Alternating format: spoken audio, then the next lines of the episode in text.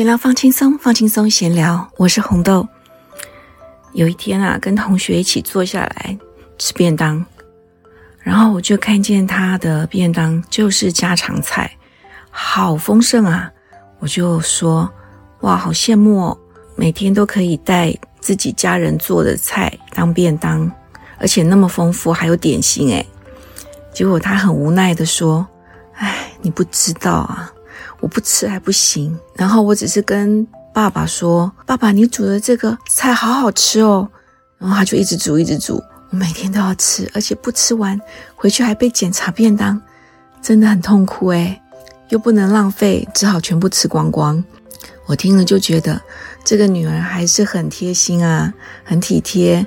因为有的小孩不是就把它倒了，或者是直接呛爸爸妈妈说：“我不要吃这个。”我吃腻了，然后我就想到，对我们小时候就发生过这种事。诶有一次跟妈妈说：“妈妈，你炒的青椒炒牛肉好好吃哦，我还要。”然后妈妈真的超开心的。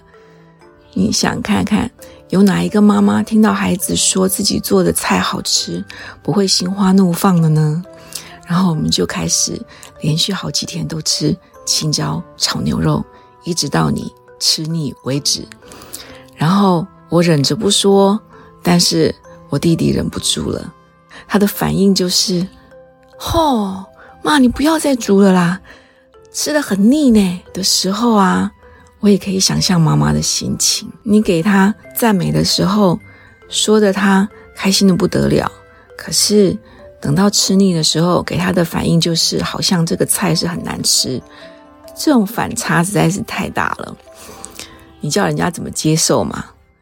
所以，因为妈妈是很贤惠、很会做菜啊，所以女儿一定是很笨嘛。我就不太会做菜啊。所以，如果家人说你做的菜很好吃，我也不可能再煮一次，因为每一次等到我下一次要做菜的时候，我早就忘记当初是怎么做的了，还要再 Google 一下。所以，我就跟我同学说啊，我知道了。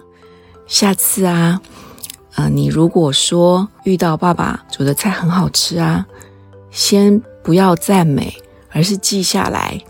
然后爸爸如果有十道菜，你觉得真的很好吃，然后你可以点菜，因为只要你告诉爸爸说你想吃什么，他一定会煮给你吃，对不对？所以你就是当他煮了一道你不喜欢的菜的时候，你要给他一个指令，给他一个暗示，就说。爸，爸，你以前煮的那个菜好好吃哦，可不可以再煮一次啊？然后这十道菜呢，就轮流出现在你的菜单中，而且是中间隔了一段时间，这样你就可以吃到你爱吃的。然后不要因为一句赞美造成很大的遗憾，因为要一直吃不同，你要一直吃同样的菜，而且可能没吃完，热了再吃，热了再吃。真的会很腻呀！如果说，或者是你反向思考，有一天，嗯，家人说：“哇，你煮的的这道菜好好吃哦。”的时候，记得千万不要再煮给他吃了。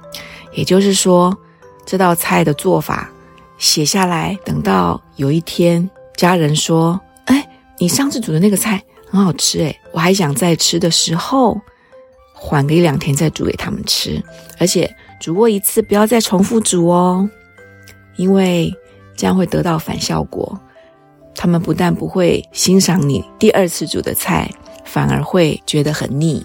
这有点像我们经济学上面学的消费者效益极大化。也就是说，当你消费第一个产品的时候，你的呃效益可能达到十，可是你吃。第二个的时候，它的效益可能会减到八，然后第三个可能减到六，然后这个边际效益呢就会递减。所以说，第一个效益最好的时候，要把握那个消费者极效益极大化。然后呢，等到隔了一段时间之后，你再煮一次的时候，它一样可以达到消费者。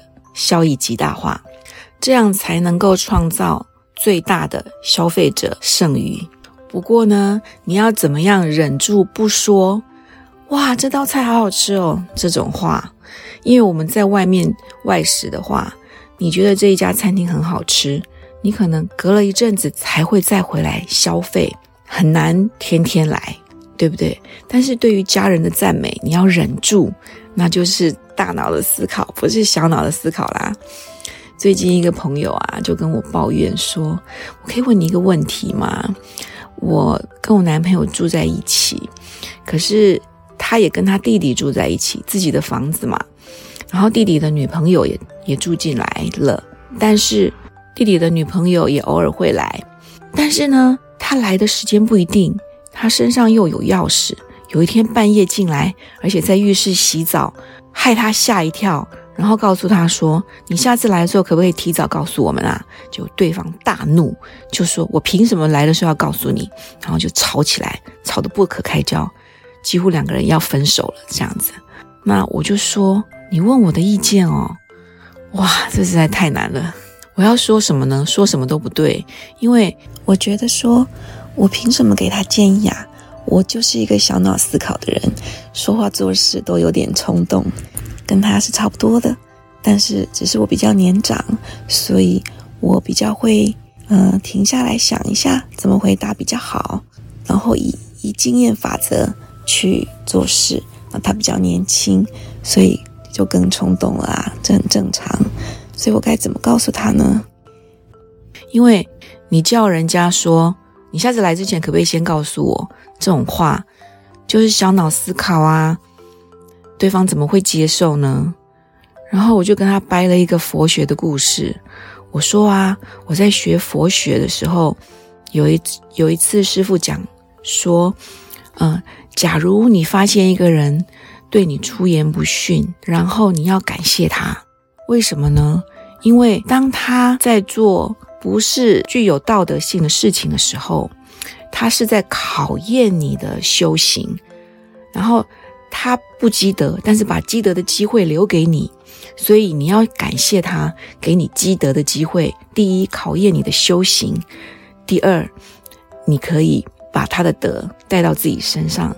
这不是很划算吗？所以佛说你要感谢对你不好的人，因为他把他的德都给你了，然后他居然买单，他觉得很有道理。然后我说，呃，当你要呃面对这一种用小脑的思考的时候，你应该要用大脑思考。其实我相对的也是在说他，就是你做这种事，说这么冲动的话去。指责对方、要求对方的时候，其实他本身也是在用小脑思考。然后我就告诉他说：“因为你比他有智慧，所以你要用大脑思考。用大脑思考的人会去想说，当他用不好的言语对待我的时候，我要怎么样的接招，可以不会让他生气，然后也让自己显出自己是有道德、有积德的人。”话语，所以说你要怎么说，才可以让对方不会那么生气？你要站在他的立场想。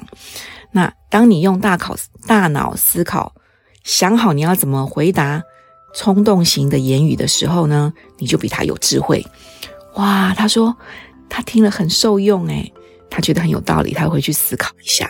虽然说我说的这些话呢。其实不算是很很有道理，但是他接受了，我就觉得啊还好，我有思考了一下再回答他。我不能跟他说你这样就不对呀，你怎么可以用小脑思考用说的话跟对方讲呢？所以我也算是实践了自己所说的话。那你知道，亲人的一句话，或是外人的一句话，都可以造成很大的影响。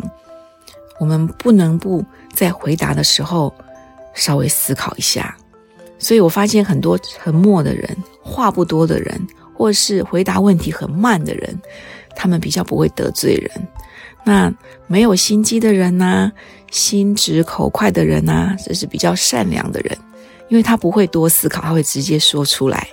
其实这种人是比较让人，我是觉得应该比较值得人喜欢啦。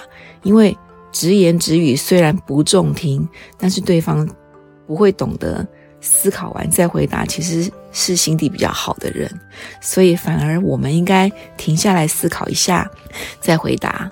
不管是对亲人或是对朋友，我觉得都应该是避免未来有纠纷、有问题的最好方法。您觉得呢？闲聊放轻松，放轻松闲聊，我们下回见。